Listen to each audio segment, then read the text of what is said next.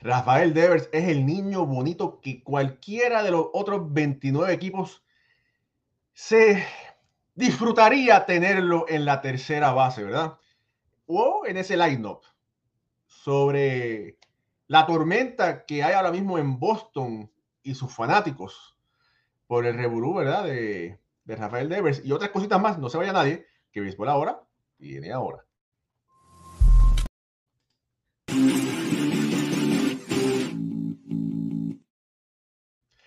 Saludos familia, mi nombre es Raúl y Ramos directamente desde Béisbol Entre Amigos, Béisbol Ahora. Estoy en New Jersey, me acompañan Alfredo Ortiz directamente desde Puerto Rico, Moisés Fabián también directamente desde aquí del área triestatal y esta noche nos acompaña un amigo periodista, como le dice nuestro querido amigo Carlos Vargas, Ricky Ward. Ricardo desde el Dogado que aparece, ¿verdad? Por las noches eh, por Instagram y también con Me Gustan los Deportes y Vargas y sus amigos.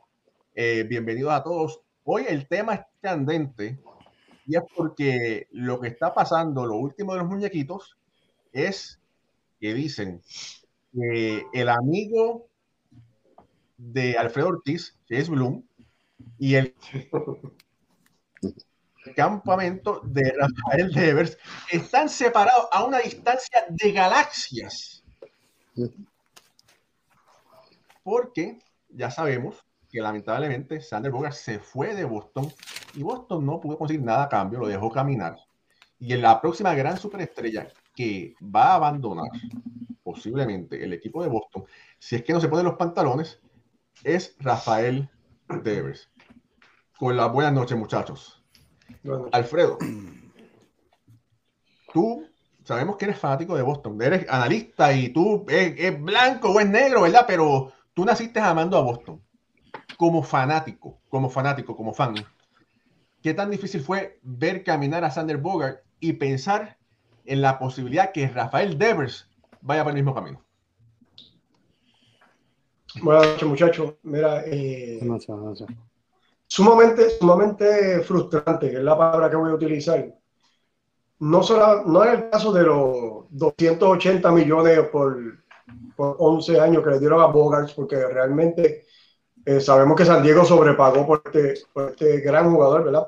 un contrato eh, difícil de analizarlo. Pero el equipo de Boston y cómo se está dirigiendo en estos momentos eh, es una incertidumbre para, para todos los, fanáticos y los analistas mayormente de béisbol, porque tú tienes un, equipo de Boston que hace varios años perdió a, su gran estrella que era Mookie Betts. El cambio por Mookie Betts cada vez se ve peor, como estaba diciendo la otra vez en el programa. Eh, ya Jeter Down lo dejaron libre. Eh, Wong nunca fue el catcher que se esperaba y, y quizás un segundo catcher era máximo. Y Verdugo, aunque es un buen jugador, es un jugador de complemento, que no es una estrella donde tú puedas hacer tu equipo alrededor de él. Así que ese, ese cambio, pues, pues no, no le trajo a Boston eh, el revenue que ellos estaban esperando. Luego vemos lo de Bogarts. Mira, y, y es frustrante, eh, Raúl, porque cuando no se firmó a Mookie Betts, lo que se trató de convencer a los fanáticos fue diciéndole, mira, tenemos un buen core de jugadores jóvenes, vamos a dejar a, a, a Mookie Betts ir pero con la promesa de que vamos a firmar a esos muchachos jóvenes para seguir building el, equipo alrededor de ellos.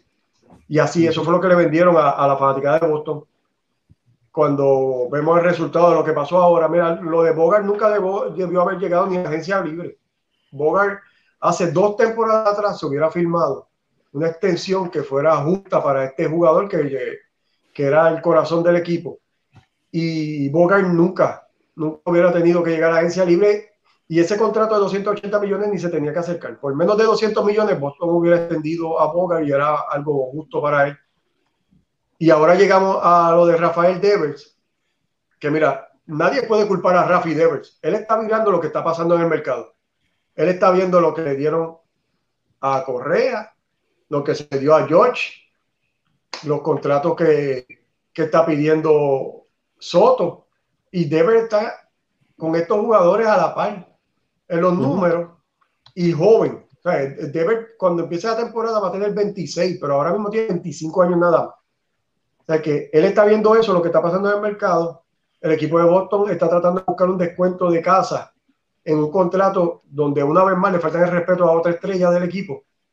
Y, y realmente no culpo de que, de que Devers entonces esté eligiendo irse a la agencia libre para, para conseguir ese contrato que está buscando que bien merecido lo tiene y fácilmente un jugador de 25 años, entiendo yo, por lo que hemos visto, 10, 12 años, cualquier equipo se lo pueda dar y una lástima que no sea Boston el que aprecie a este jugador y se lo dé. Ricardo, eh, vas a tener que ir cambiando las, camisitas esas de, de, correa, ¿verdad? Y poner otras, de otros equipos, otras cosas, porque ya, imagínate, hay, hay que continuar, ¿verdad? Pero bueno, hablando sobre Rafael Devers, eh, estábamos hablando de que tú piensas que van a que, que Boston va a, cambiar a Devers en junio, en junio, en algún momento, para no, para tener algo, bueno, poder recobrar algo. ¿Qué, qué tú piensas sobre eso? a mí. Sí, sí, tú eres el único Ricardo. Ok, nada. Sí, este, yo estoy muy de acuerdo con, con, con el compañero, eh, ¿cómo es que se llama? Discúlpeme. El compañero que está hablando ahora, Alfredo. Eh, sí, eh, y no podemos olvidar que también el cambio de Benitendi tampoco le vino bien. Ya Francisco Otero está jugando en Japón. Sea, que fue el cambio de Benitendi, que también era, parte de ese, de ese equipo, de ese hardcore que tenía Boston en un momento determinado.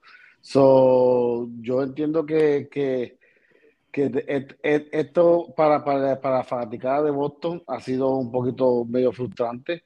Tú perder a, todos esos caballos, más Devers este año, eh, yo creo que no llega a julio. Llega, si llega a julio, es como, como, como máximo, porque ya yo creo que va a estar cambiándose dependiendo a, cómo esté el equipo en, en, ese, en, ese, en esa etapa.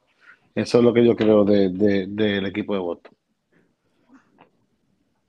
Mira, poniendo aquí los números de Rafael Devers. mirándolo solamente eh, a, mirándolo a favor de Boston. Eh, Boston le conviene cambiar a Devers ahora, donde un equipo contendor puede ver que tengo un año completo de Rafael Devers, quizás Boston puede obtener, y no, es que yo quiera que él se vaya, yo quisiera que Devers se quedara en Boston eh, porque ese es el hombre franquicia en estos momentos. No hay muchos jugadores de 25 años que hagan lo que debe estar haciendo. Y todo, y, los que lo hemos seguido, sabemos que todavía tiene para mejorar. los números de Dever todavía no han llegado al tope de lo que él puede hacer. Eh, pero mm, sería más, más efectivo para el equipo de Boston cambiarlo ahora, donde tú le puedes ofrecer un año completo a un equipo y coger eh, un package mejor que cambiarlo en junio, julio, donde tú le vas a decir por dos meses nada más tener a Rafi Devers, que como quieras, que va a coger un caballo, pero que tú recibes no va a ser lo mismo que decirle a un año completo a solamente dos meses del jugador. Así que si Boston no va a hacer la, extensión con él o él está decidido ya que prefiere llegar a la agencia libre, pues este es el momento entonces de, de conseguir el mejor package por él eh, sería desastroso para el equipo realmente. Pero eh, entiendo yo que sería la mejor alternativa que esperar a que falten solamente dos meses, donde entonces lo que le puedes pedir a los equipos pues va a ser menos por, por este jugador. Yo esperaba eso que hicieran, que hicieran con Bogers. En el año pasado, cuando ya ellos sabían desde un principio que Bogart iba a opcionar al final del año y ya a mitad de temporada ellos no tenían eh, posibilidad de, entrar, porque ellos tuvieron unos meses buenos porque jugaron con equipos malos. pero después iba con los equipos buenos y ahí fue que se fue, que, que se vio, se le vio la, como decimos la por ahí en Puerto Rico, la, la cultura del equipo de Boston. yo entiendo, yo entiendo que ellos deberían buscar lo que tú dices, hacer un cambio bueno, buscar buenos prospectos, bueno, un paquete bueno, o tener un paquete bueno ahora temprano o a mitad de temporada, como sea, eh, pero tener un buen paquete porque le, puede pasar lo mismo que le pasó con Bogers, que Bogers se le fue y ellos no cogieron nada a cambio. Moisés, hermano. Escuchando. Antes, que comience, antes que comience, y, disculpe que te, tenía mala señal. Devers es un pelotero que ha tenido seis temporadas en las grandes ligas, empezó con 20 años. tiene un promedio de bateo de por vía de 2.83. Lo más bajo que ha bateado en su carrera ha sido 2.40 en su segundo año, pero se ha convertido en bateador profesional, donde es, eh, ha bateado como un high 54 dobles, ha bateado un máximo de 38 cuadrangulares jugando a tercera base aceptable. Adelante, Moisés. Eh, Boston repitiendo la historia desde, sus, desde, desde 1921 fue que cambiaron a, a Baby Ruth o 19. El 18. O sea, el 18. 18. o sea, lo que se repite, lo que se da, se llama precedente. Con el dolor del alma de los bostonianos, escúchame, Alfred, sé que eres un, eres un Rex Up, pero Boston desde la historia de Baby Ruth, que todo el mundo sabe ya, que por un fondo para una obra de teatro, lo que hicieron con Roger Clemens, su mejor lanzador en los 80, 90. Waybox. Eso, voy para allá, eso está ahí. Waybox, Manny Ramírez, Pedro Martínez, Mookie Becks. O sea, es una secuela de hechos que ha tenido la historia de Boston con sus grandes nombres y grandes hombres. Y voy a decir esto, todo lo que he mencionado ahí podrían ser insignia de ese equipo.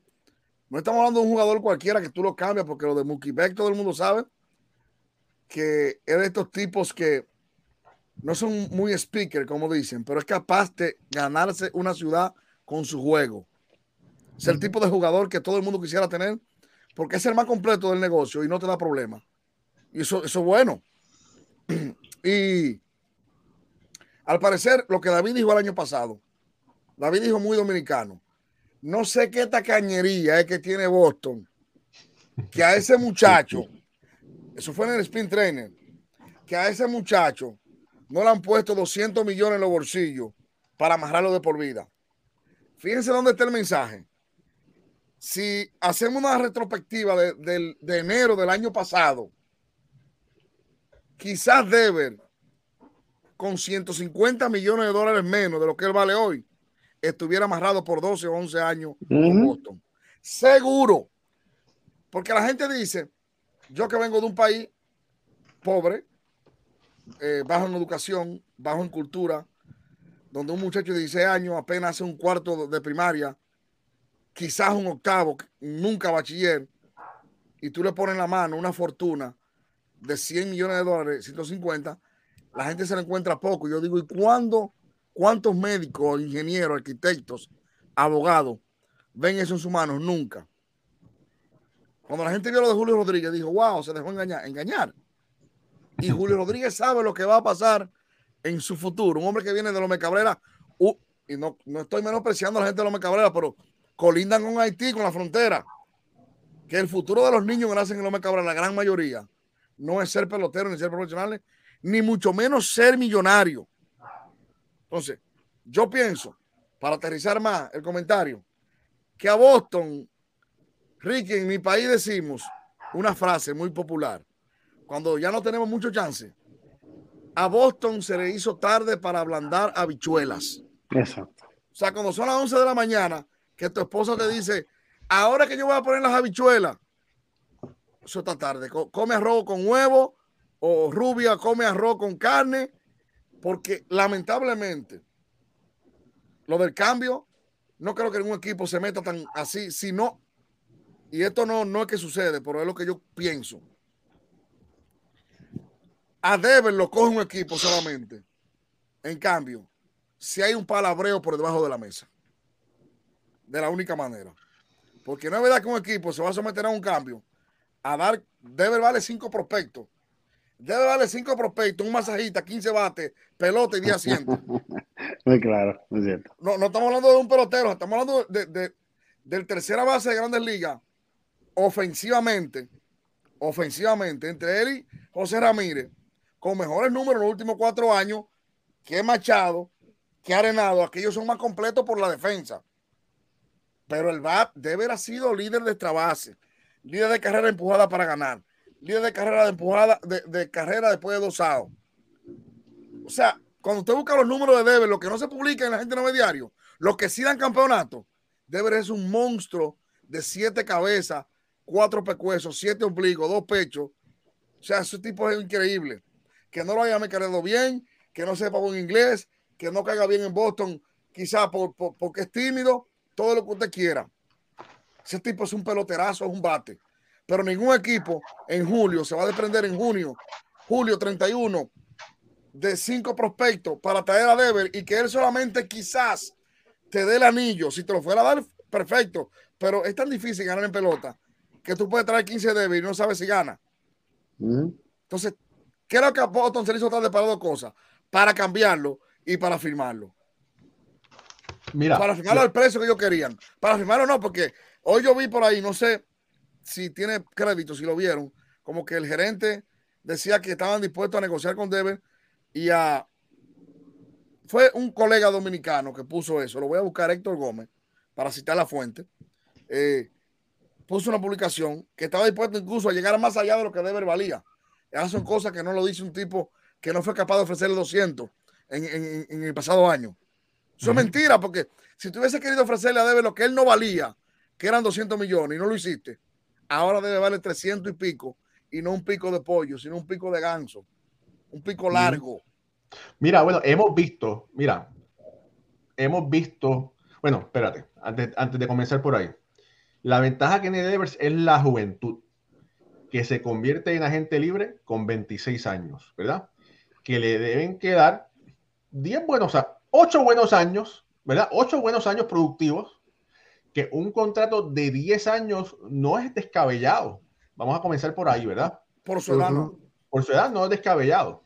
Bueno, y, por lo que hemos visto en, esta agencia libre, menos. Sí, pero bueno, pero todos esos contratos, estamos hablando con propiedad, son descabellados, porque el pelotero ya con 37, 38 años no es tan productivo como antes, ¿verdad? Y está el contrato de Correa, el de Bober, que están jugando hasta los 39, 40 años.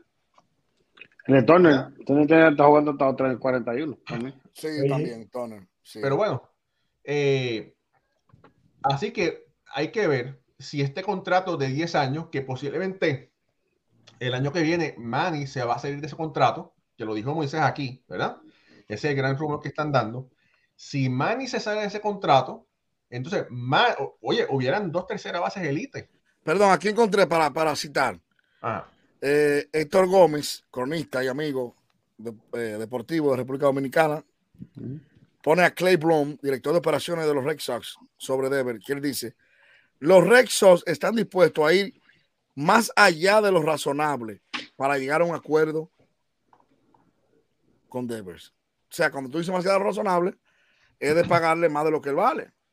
Eso es, pero yo no le creo, yo no le creo, porque mira, cuando trajeron a Chase Bloom, el equipo, y esto lo sabe Alfredo, el equipo de Boston quería seguir la receta de los Dodgers, traer los grandes, las grandes estrellas o tener las grandes estrellas y producir y desarrollar los prospectos, ¿verdad? Como se hacía, como se hace en Tampa. Pero hasta ahora no le ha salido. Pero te va a salir más allá de lo razonable ahora, porque tú no fuiste inteligente y fuiste tacaño cuando pudiste amarrarlo por, por menos dinero. Pero mira, salieron de Mookie Betts. No hicieron nada con Sander Bogart.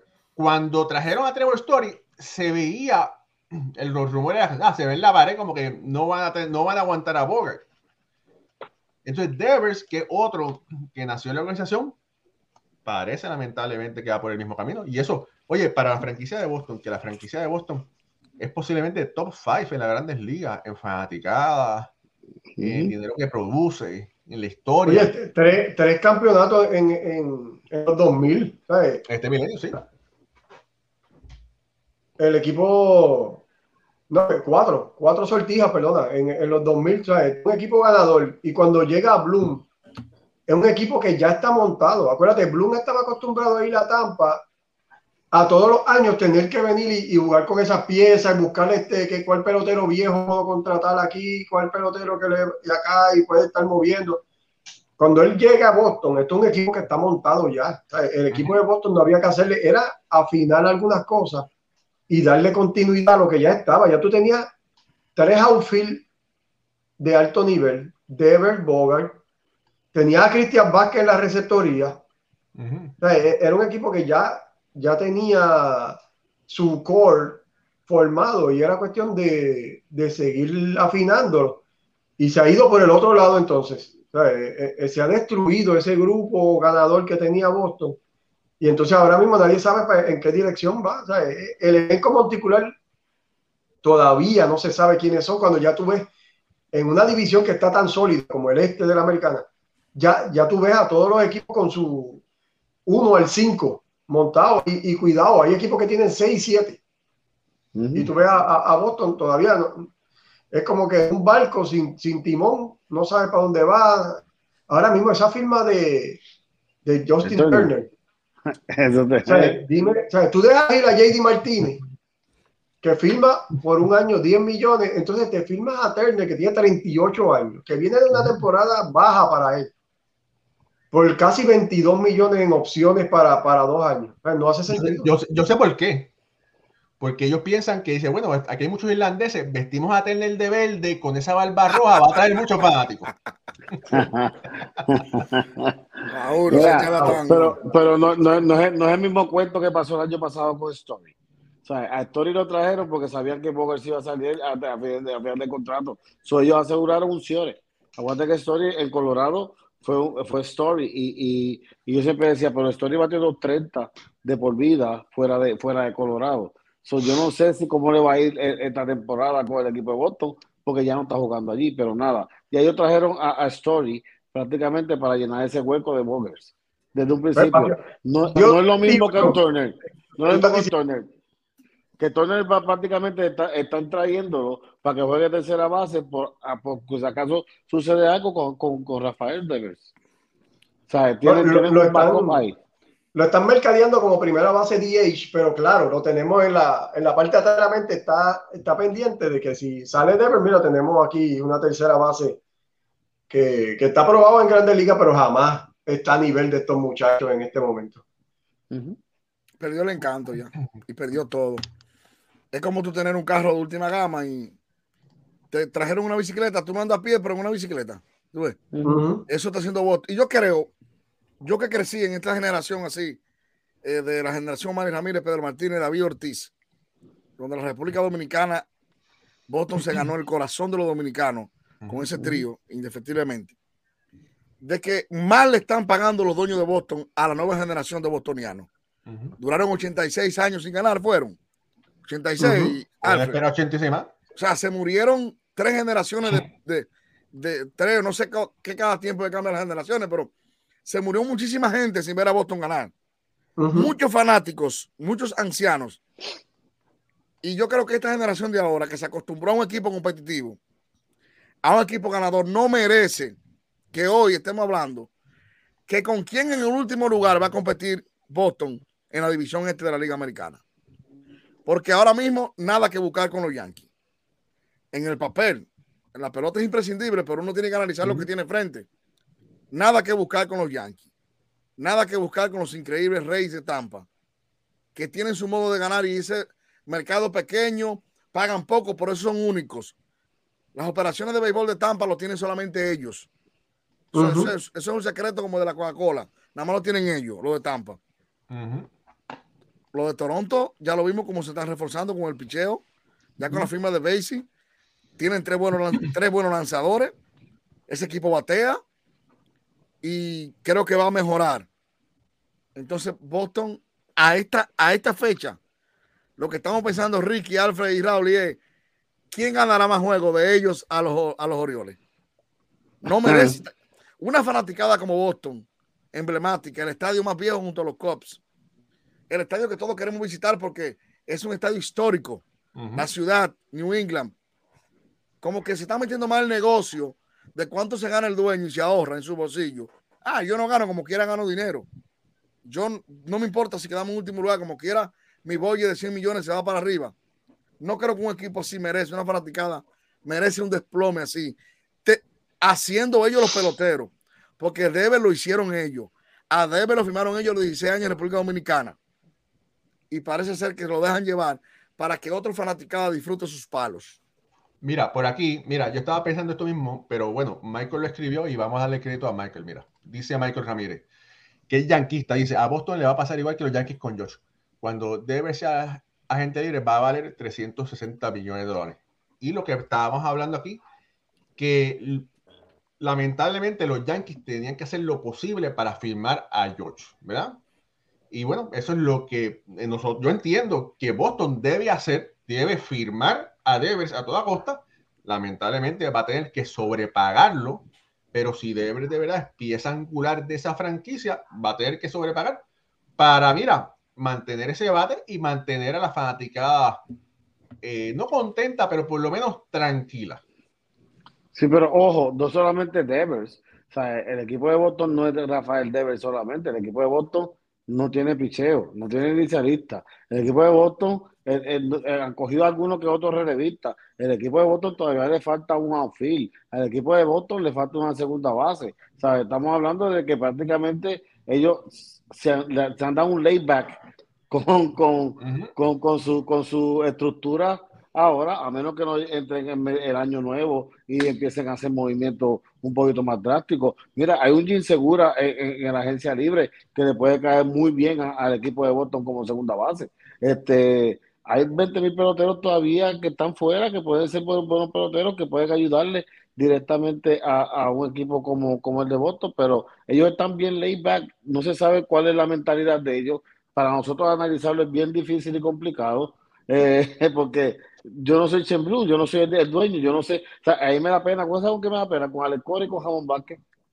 Mira, a, mí no me da pena con ellos porque ellos están en el puesto que todo el mundo quisiera estar. ¿Verdad? Ahora, lo que Ricky dice me pone a pensar otra vez más. ¿Cuánto, ¿Quién ganará más ellos los Orioles? Tú ves, porque Ricky dijo, Ricky dijo algo.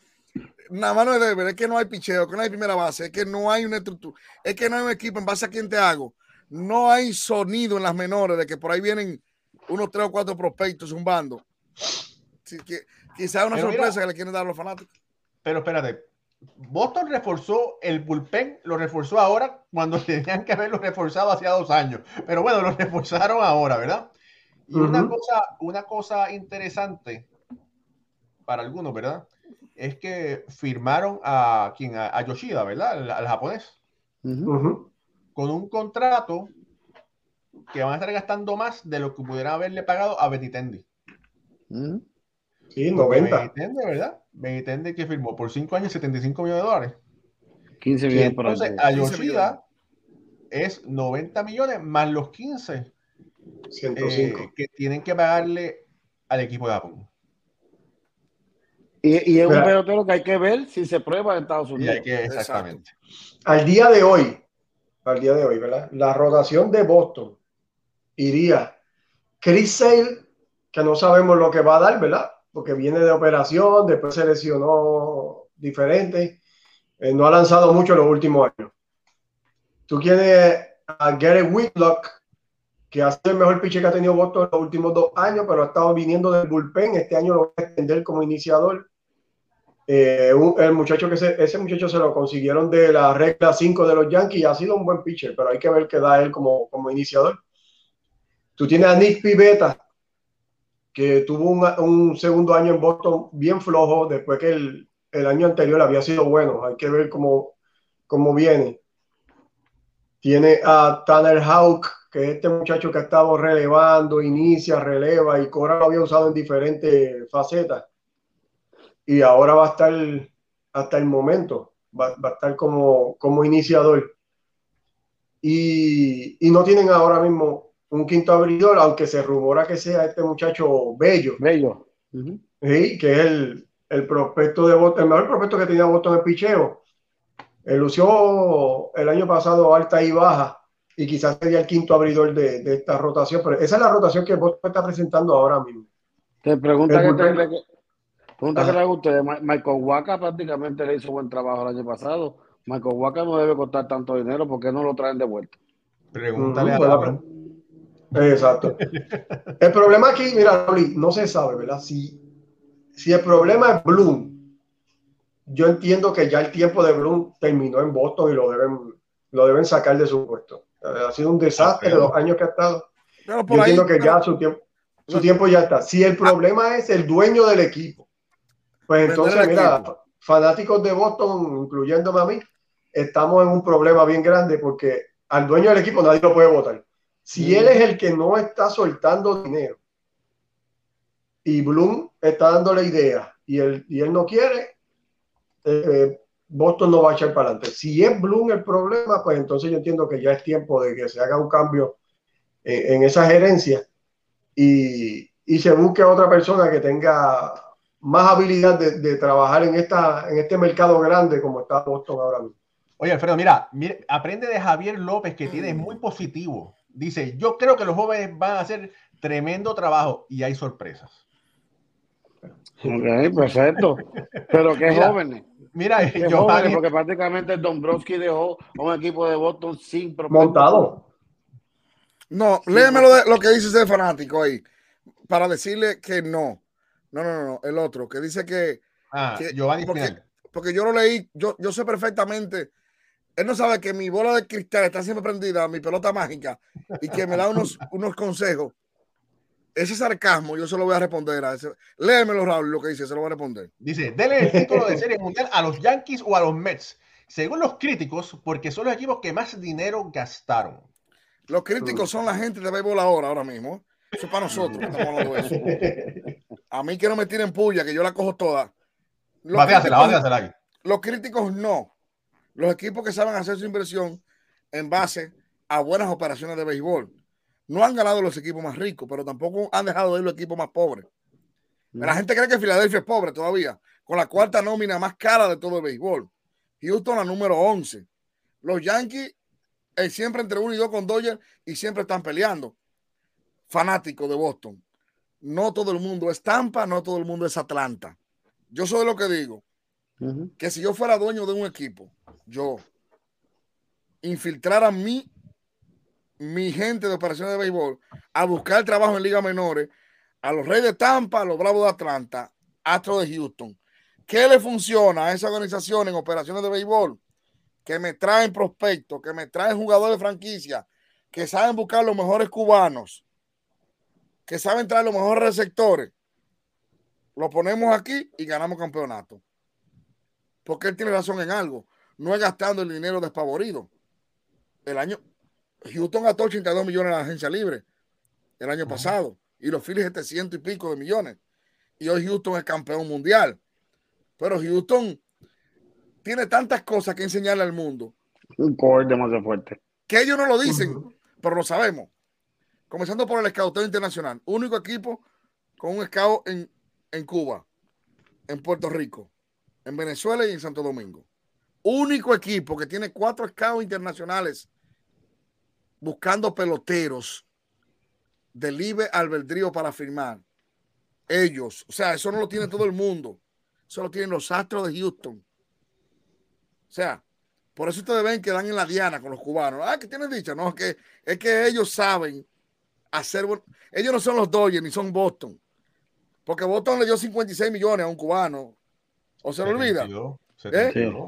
¿Cuánto fueron? A, Castillo. Alfredo, no llores. Rusney Castillo. Espérate que, le va a dar, le, espérate que le va a dar el ataque. Espérate. Para jugar con Cagua, para jugar con Cagua. Jugar con Cagua y con Santurce. Está luciendo bien Puerto Rico. Ahí es que me incomodo. Ahí es que me incomoda el béisbol, las operaciones. Que por porque lo de los japoneses es otra cosa. Recuerda que a los japoneses le están comprando su educación, su formación, su cultura. A nosotros nos compran el hambre de llegar a los latinos. Para que la gente no se confunda. Ay, porque a los japoneses sí, bueno, Japón tiene una grandes liga y hay muchos tipos millonarios. Y tú sacas un japonés de ganar millones de allá para darle millones aquí. Son millones con millones. Al cubano tú lo sacas del hambre y la necesidad a la grandes ligas. Al dominicano tú lo sacas de abajo la rueda de la bichuela a hacer las grandes ligas. Está bien. Pero aquí, ¿cuántos han dado resultados de esos cubanos a los Dodgers y a Boston? Que la mano es ahí. Yo tengo en ligas menores que de lo que Boston ha firmado, que yo conozco, muchachos, que Boston ha votado un gran dinero en ligas menores con cubanos también, que no han jugado ni doble A. Entonces, si tú eres dueño y tú tienes un tipo en grandes ligas que se llamaba Mookie Beck, esos ochenta y pico de Castillo y de todo el mundo, tú los reunías y tuviera Mookie Beck por 10 años. Y hoy estuviera hablando de quizás el mejor dueto de jugadores, segundo y tercer bate, de Mookie Bay y Rafael Devers. Pero el pasado no podemos devolverlo. Y al amigo, no el que invierte más, gana campeonato. Pero por lo menos mantiene el estadio lleno y tú firmar a tu jugador franquicia, te garantiza tener contento los que pagan el play, lo que hicieron los Yankees. sobrepagaron sobre lo que ustedes quieran, pero ya hay gente haciendo refill una vez más de el abono del año completo porque Aaron Jones va a jugar ahí y ese es el negocio. Simple y sencillamente. Mira, oye, por aquí hay muchos comentarios que dicen eh, Rafael Devers para los Mets. ¿Qué te parece, Moisés? Eh, ¿Cómo fue? Por ahí hay muchos comentarios que dicen Devers para los Mets. Es que Mets no es gente libre, tendrían que cambiarlo. Ojalá yo que, que los Mets dieran todos esos prospectos por Devers, todos juntos. Todo. Póngalo, ¿cuántos son? Cinco. Todo. Lo vale. Cuidado que van a pedir, van a pedir un, un analista, ten cuidado. Eh, Mira, eh... hace tiempo que lo menos tiene un tercera base que bate, que palé de verdad. Desde right. Mira, yo te digo, yo te digo a ti una cosa, el equipo de Boston ahora mismo tiene equipo de a Meyer, de Ciore, y tienen a un muchacho que cambiaron, sí, eh, cambiaron a, un muchacho dominicano que a mí me encanta cómo juega, se llama Emanuel Valdés. A ese muchacho hay que darle juego. Si ellos quieren, quieren obtener lo mejor de él, hay que darle juego. Emanuel Valdés batió casi 30 ojones, por ciento y pico carreras y batió 300 en la AAA el año pasado. So, ¿Qué están esperando para darle un, un break en el outfield? Denle oportunidad. Ellos tienen, ellos tienen algunos que otros peloteritos que son sobresalientes. Denle el break. Sí, Marcelo Mayer, Marcelo Mayer está todavía como dos o tres años de llegar a, grandes ligas, pero sí es el mejor prospecto que tiene Boston y es Ciores. 6-3, batea a los zurdos, eh, tiene todas las herramientas. Y, y, ellos están apostándole a ese muchacho. Pero lo que están haciendo en el día de hoy es lo que no entendemos. Lo, lo que está haciendo ese equipo realmente eh, no sabemos, no sabemos hacia dónde se dirigen y, y te digo, eh, no, no, me sorprendería que los Orioles ganaran más juegos que, que el equipo de Boston en esta próxima temporada. Mira, mira, por aquí, espera un momento, déjame contestarle a Javier, a Javier López. Dice, en mi opinión, el problema de Dever es que no es muy comunicativo con la prensa y no habla inglés, digo, para el mercadeo no ayuda. No, bueno, fíjate, yo he hablado con Devers y él con la prensa habla, lo que pasa es que, bueno, yo he hablado con él español. en Yankee Stadium, ¿verdad? Eh, muy amable, muy educado. Yo no tengo ninguna queja con él. Yo también. lo que pasa es que eh, tener un community manager que tiene muchos peloteros y que tienen dos o tres cronistas para que le hagan bulla, eso está bien. Y ojalá que me busquen a mí, que yo le hago, yo soy experto haciendo bulla. a tú ser un tipo, cuando sale al terreno de juego, tomarte, llevar tu personalidad al terreno de juego es otra cosa. Y ese es el problema de Dever. Yo he hablado con él. El problema no es la actitud de él, y él así es que él es. Su estilo, su estilo. No todos son Correa, Lindor. Lindor de que sale ahí afuera es a todo el mundo, ¿cómo están? Buenas tardes, estoy, tú. estoy cansado, pero vengo ahora. Sí. Es un tipo que no habla, que es su formación, es su personalidad. A él le falta quizás complacerlo a esa gente de fuera que le lleguen más cosas de, la, de cómo él es a los que no van al estadio y, a los que no cubren el terreno de juego. Y eso, eso es un problema de un community manager, de un tipo que le lleve sus redes, que enseñe más cosas. Porque eso incluso lo hablamos en un... Yo lo entrevisté a él, estaba en el Yankee Stadium y después fuera de, de cámara hemos hablado varias veces. Y el tipo es un tipo que chéverísimo pero él no lleva todo eso a sus redes, ni lleva eso a la media. Y ya eso es otra cosa. La gente confunde mucho eso a veces. Maestrado no es un tipo que habla con todo el mundo. Maestrado habla aquí. Igual que debe. Aquí es que yo. ellos, ellos, no les importa más nada. Ellos después que yo ponga mi número. Y de, Maestrado, el equipo cuela lo que quiera, Ricky. El equipo cuela. Que Maestrado fue a un hospital, le pusieron el nombre de un hospital a su, a una sala, que Maestrado donó un bate allí, que Maestrado vino a Pensilvania, donde eso es el equipo que lo hace. Porque al equipo le conviene que esa figura sea así. Eh. Y eso vale unos millones más. Claro, claro, eso es un buen punto. Mira, eh, bueno, esperemos, ¿verdad? Yo quisiera, yo, yo les voy a ser sincero, ojalá que Boston, que Bloom o el que sea, abra los ojos y puedan firmar a, Rafael Devers, ¿verdad? es bueno para el deporte porque, eh, a diferencia de otro equipo que todo el mundo quiere estar montado, es bueno. a mí me gustan eh, las rivalidades. Y me gustaría seguir viendo a Rafael Devers en Boston. No me, no me quejo si va para, si, si él firmaría con los Mets o los Mets lo cambiarían, ¿verdad? Pero ojalá que Boston pueda abrir los ojos y pueda decir, mira, vamos a mantener a este muchacho porque de verdad que está haciendo un muy buen trabajo. Mira, Raúl, lo último que había oficial era, fue como para la semana de Thanksgiving. Eh, habían anunciado eh, que Boston estaba ofreciéndole 250 millones y él estaba pidiendo 300 en ese momento, estaban 50 millones aparte. Eso fue para la semana de Thanksgiving. Eso se ha, esto se ha sumado y ahora mismo eh, póngale como 100 millones más a lo, que está buscando. Lo, lo eh, coge un Steven Cohen. Un Steven Cohen. lo coge un Steven Cohen que, que, al soltar lo que primero que dijo fue a Carlos Correa, tengo 310. Eso, por, ahí, por ahí, mira, por ahí, por ahí voy. Mira, eh, salió el, el, rumor, o sea, y es como, vamos a decir, confirmado, o sea, se, lo confirmaron diferentes gente en las redes sociales, periodistas, que Cohen se comunicó con Boras y le dijo, bueno, eh, tengo 300 millones aquí para 13 años. Y entonces ya Boras le dijo que ya habían llegado a un acuerdo verbal con San Francisco, pero todavía no lo habían publicado, o sea, no lo habían hecho oficial oficial o público, ¿verdad? Vamos a decir. Público, Hasta que no firme no oficial. Este, pero bueno, así que, oye, eso me sorprendió. Eh, sabía, se sabía de interés, pero no, yo no esperaba un contrato tan grande. Lo mes todavía tiene a Pita Alonso, que tienen que hacer algo con él, tienen que firmarlo a, largo plazo, no pueden seguir esperando. Eh, ¿Tú no crees que lo firmen, Enrique? Sí, lo van a firmar. Eh, lo que estoy diciendo que no es que para Steven Cohen no hay problema. Para que Steven Cohen no hay problema, el tipo lo ha dicho eh, eh, prácticamente explícitamente, lo ha dicho. Ahora mismo Steven Cohen cambia a, a, a, a Malviento, cambia a, Mauricio, para todo el mundo para Boston, cojo a Devers y ahí mismo le digo, tengo 320 millones para 10 años. Eso es lo que tú quieres, te tengo por 10 años aquí. Ese es Steven Cohen. Ah, ¿y qué, Peter Alonso? Pues dame, ¿cuánto tú quieres? 250. También los tengo, dale, que te voy a dar 250. Y los tengo.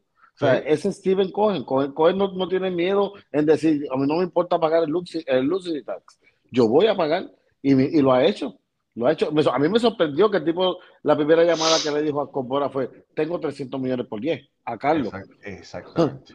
Yo digo, espérate, ¿qué pasó aquí? El tipo no tiene miedo, está para allá arriba y él va, a pagar lo que él quiere, lo que él quiere pagar para su equipo. familia, familia, esto es béisbol ahora. Salimos lunes y jueves a las ocho y media de la noche, hora del este de Estados Unidos, nueve y media hora de Puerto Rico, Venezuela, Dominicana. Eh, eh, hoy nos acompaña eh, Ricardo desde el Dogado. Está con nosotros Moisés Fabián y Alfredo Ortiz. Mi nombre es Raúl y Ramos. Este programa también puede ser conseguido en podcast al próximo día. Usted puede bajarlo en su podcast favorito, sea Apple, Google, lo que usted desea. Hay ciento casi 195 eh, personas conectadas por, por las redes. Eh, Denle like a esta transmisión. Ayúdanos a ver si, llegamos, si pasamos de los 200. Los últimos shows hemos eh, pasado de los 200. El último show estuvimos sobre 400 personas. Eh, si pasamos de los 200, si son las son 43 minutos de programa, si a los 50 minutos de programa, o sea, a las 9 y 25 hay sobre 200 personas conectadas, vamos a hacer una rifita, una rifadita por ahí. Vamos a sortear algo para ver si quién se lo gana. Eh, pasando un poquito a la página, eh, hay que quitarnos el sombrero. Lamentablemente falleció uno, un jugador que aunque no fue una superestrella, yo sí lo recuerdo. Eh, falleció Tom Browning, campeón de la Serie Mundial de 1990 con los Rojos de Cincinnati. tiró un juego perfecto y de verdad fue, fue un caballo, fue un jugador eh, que ganó 193 partidos, perdió 90, una efectividad aceptable de 3.94, comenzó 300 eh, juegos, ponchó a mil jugadores y lamentablemente falleció hoy. Y siempre me recuerdo al rubio con la, con la gorra, el sombrero colorado, pichando para Mark Scott, que era la antigua dueña del equipo de Cincinnati. Eh, y cuando vi la foto de cómo se veía Tom Browning eh, recientemente, dije, wow, es que el tiempo no pasa por gusto. Aquí pueden ver cómo lucía Tom Browning. a como lucía anteriormente eh, el rubio de los rojos de Cincinnati, lamentablemente. Pasa su alma. Pasa para su alma. Oye, en, en otras cosas, Seth Lugo firmó con el equipo de San Diego. Eh, Lugo, que lanzó para los Mets y que también lanzó el WC para el equipo de Puerto Rico, eh, vio mucha más acción como relevista, pero también inició cuando los Mets lo necesitaron.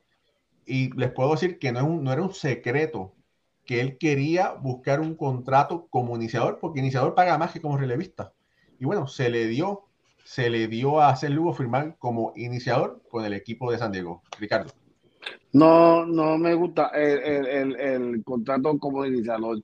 Él ha sido buen relevista, ha sido un relevista muy bueno, steady, de, que te puede hacer relevos largos como te puede hacer relevos cortos. So, yo creo que ese, él debe mantenerse en, en, su papel de relevista o relevo. Yo sé que él, pues, lo, tú quieres lo mejor para ti y quieres muchas cosas, pero a veces usted que reconocer que un equipo es como, como, el, equipo, como es el equipo de San Diego, que ya tiene establecido una rotación, ¿me entiendes? Eh, tiene prácticamente que pelear por un puesto de inicialista. Como relevo, él no tenía que pelear, él solamente tenía que llegar y que lo pusiera en la quinta, sexta, séptima entrada y ya. No sé si me, si me, si me explico bien. Yo creo que el cambio, que, que hay cambios que no, que no convienen. Uh -huh y podrían destruir carrera. Eso es lo que yo pienso. También estoy de acuerdo con, contigo, Ricky, 100%. Cuando tú tienes una, un confort aquí de lo que tú haces bien y tú quieres, todos quieren ganar más dinero, obviamente, todos uh -huh. queremos, eh, pero a veces eso puede ser la destrucción, hacer lo efímero de lo que tú haces. Uh -huh. Yo no creo que él pueda venir de ser rele buen relevista como lo es y ese buen trabajo que hacía corto, largo, a uh -huh. que si fracasa como abridor, volver a hacer otra vez el clímax. O puede ser agente libre, o lo pueden sacar. O sea, prácticamente lo pueden, lo pueden sacar del equipo, puede ser agente libre. Uh -huh. Y puede tu carrera coger un vilo. A muchos relevistas le ha pasado eso. Uh -huh. A muchos. Que se han ido a otro equipo a pelear un puesto de abridor, cuando tienen ya cuatro años, cinco de confort bien, haciendo bien su trabajo, se desaparecen y, y adiós. Bye bye. Sí, yo, yo también entiendo, yo también entiendo que en el equipo de los Mets, él era un brazo confiable ya, que lo traían en, un rol establecido y hacía el trabajo, quizás sacando cinco o seis outs. Y ahora irse a jugársela ya como, como estamos hablando, pues, pues, no sé lo que, lo que pueda salir de esa movida. Sin embargo, me hubiera gustado verlo con los Mets, eh, siendo pieza clave de ese bullpen, porque sí, sí lo vimos brillar, ¿verdad? Y hubo momentos en que él y Díaz eran los únicos brazos confiables de, del bullpen de los Mets. Y ahora mismo pues se queda los Mets cortos, ¿verdad? Sin, sin ese tipo de revista y, y, él entonces se va a jugársela ya con un equipo de San Diego que, que como estamos hablando tiene ya mucho, muchos iniciadores ya de calidad en esa rotación y no, no le veo hueco a, a Seth Lugo que entiendo yo que no tiene las herramientas para, para ver una alineación quizá dos y tres veces eh, bueno, en un juego. Y entonces hay, hay que ver, eh, hay, hay, que ver cuánto, cuánto él va a aportar eh, siendo iniciador allí en San Diego. Mira, eh, otro que firmó fue Thor eh, Syndergaard, firmó con los Dodgers, que supuestamente mm. era el equipo favorito de, que él quería firmar. oye, y hay que decir, oye Moisés, Ronnie Mauricio se ha puesto una corona, salió MVP de la Lidón. ¿Será que ahora es el momento de, de Mauricio con los Mets o tú crees ¿Dónde? que lo van a cambiar? ¿Dónde va a jugar? Él es shortstop. Pero bueno, si es shortstop, pueden, poner, lo pueden ponerle fin. Lo pueden poner otra... Acuérdate, Ricky, que en segunda tenemos al, al líder bate de la liga. Bueno, sí. Y tú no puedes poner. Yo, yo tengo una discusión en muchos grupos de béisbol con los liceístas él es del Licey en República Dominicana. Acaba de ganar uh -huh. el MVP de la liga. Hoy lleva Bien merecido. Hit. Bien merecido. Yo le digo a la gente, señores, Grandes Ligas es una. Tú te puedes parar a jugar tercera base en, en la Liga Dominicana de Béisbol. Ponen uno que se para a jugar tercera base. Pero en Grandes Ligas tú tienes que ser tercera base para jugar tercera base. Uh -huh. Y el que, el que, lo entendió, lo entendió, porque no tenemos tiempo para explicarlo. O sea, Licey lo pone a jugar tercera base porque tiene a O'Neill Cruz en el shortstop también, que es Grandes Ligas de los, de los Piratas de Pittsburgh. Tenía Cruz también, eh, el aire de la Cruz del prospecto número uno de Cincinnati. Bestia. Tiene tres señores y hicieron un acuerdo. Yo un día juego con señores tuvo otro tercera. Pero el que ve los juegos en Lidón sabe que los fundamentos de tercera base no tiene ninguno. Porque él es un señor con una pierna muy rápida. Es un tipo de 6'6, 6'5. Él es el sobre de niño. Y eh, si es verdad que un sobre como Tati tiene capacidad de ser outfield, ahí sí me gustaría, mami, probarlo en el left field. para aprovechar su bate. Porque tercera base tiene que paliar en Grandes Ligas. O sea, tú no puedes traer un sobre porque tiene habilidad para jugar. No, no. Tú lo, tú lo mueves porque tipo, a Tati lo van a llevar para el lado field porque da 30. Esperemos. Por eso le pagan. O, lo ha dado. O están ahí los, los 30. Mauricio podría hacer un tremendo trabajo de outfield o su futuro es cambiarlo. Porque ahí tenemos a Lindor por ocho años más. Oye, eh, Alfredo, mira, por aquí nuestro querido amigo Ed Panas te dio un mensaje. Dice, Raúl, pídele a Alfredo que utilice, que no utilice ese sombrero. Me duelen los ojos de verlo. Pero ¿cómo así? Sí, los leones. Es que, lo que pasa es que es desde las cocolías, yo creo. Ah. Mira, eh, ahora, ahora cambiando, este, la agrupación una pregunta. ¿Qué ustedes piensan, ¿qué ustedes piensan de, la, de la firma de, Michael Bradley y, y, la capacidad de ser el segundo bate prácticamente porque Jeremy Peña tuvo su mejor temporada como segundo bate? ¿Ustedes creen que eh, eh, ese cambio de Jeremy Peña para bajarlo otra vez o, piensan que Michael Bradley es segundo bate? Porque Michael Bradley y Altuve te pueden dar, cuatro, pueden dar 400 y en prácticamente en, el tope de, tu, de, tu, de tu alineación. Mira, me gustó que fue un contrato eh, tipo, como dice Moisés, tipo Japón. Tú produces, te pago más. Por rendimiento. Por rendimiento. Yo a Jeremy no lo, tocaría. Ya Michael está mayorcito en comparación. ¿Qué tú piensas, Moisés? Bueno, eh, eh, Jeremy, lo que, lo que Jeremy fue capaz de demostrar, viene el año más difícil. Como segundo bate, porque abajo estaba batido mal, pero como segundo bate fue su mejor año, su mejor momento de la temporada. Eh, viene el año más difícil para Jeremy Peña. Que estemos claros. Para Jeremy Julio viene el año del estudio el año, el, segundo año es el año más difícil para cualquier pelotero porque ahora sí los managers y los equipos de analítica comienzan a decir, este chamaquito no me va a ganar el juego, hay que analizarlo por esto, por esto, por aquello. Y si ellos pueden sobrepasar eso, que creo que Jeremy la tiene toda, porque yo no, yo no voy a poner en telejuicio aquí el talento de ese muchacho. Mm, mm, eso, eso no se puede poner en tela de juicio. Jamás. Yo creo que si tú tiras a Jeremy Peña de segundo y de noveno, es un tipo que te va a producir lo mismo. Ok.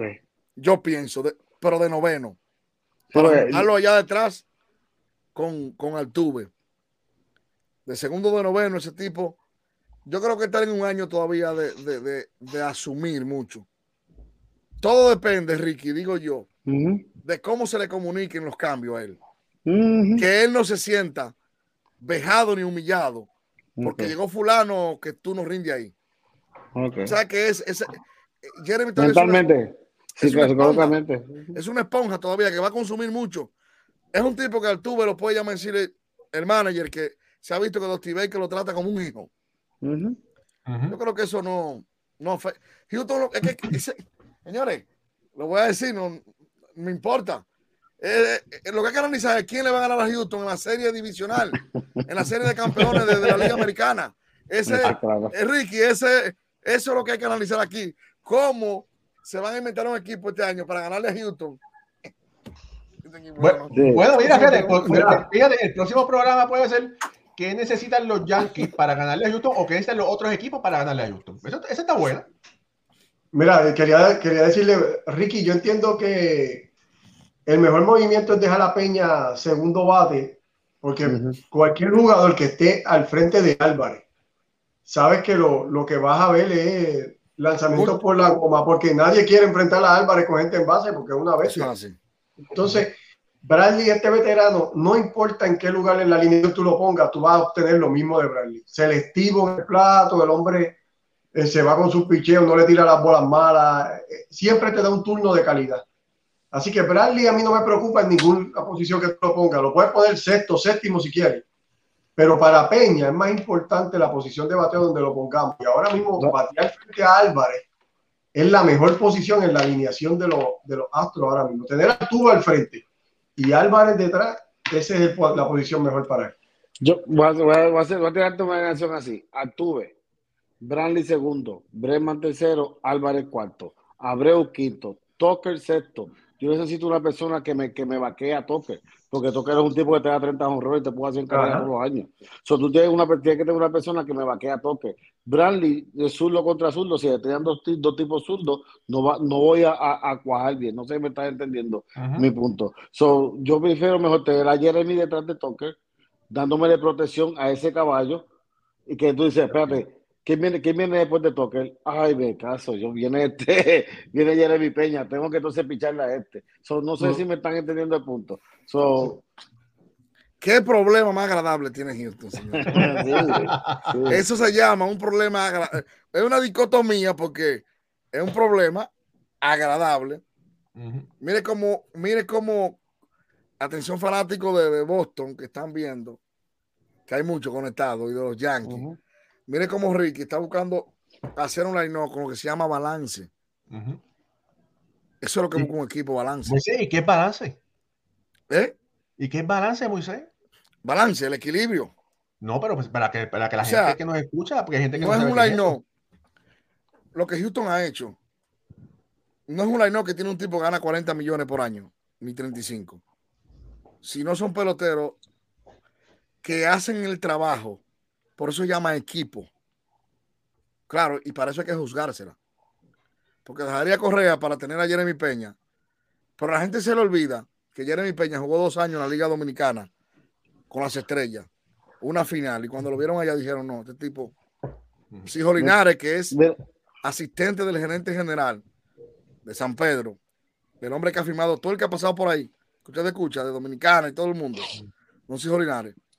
Entonces, para decirte lo que es balance, es equiparar un equipo no solamente de un lado, con mucho, no con mucho poder ni mucho hit, sino de todo un poco. El jugador de complemento, el que me empuja, el que me anota, el que roba la base, la defensa, la línea central y lo más importante, no conozco un equipo que haya ganado una serie mundial con una línea central mala defensivamente.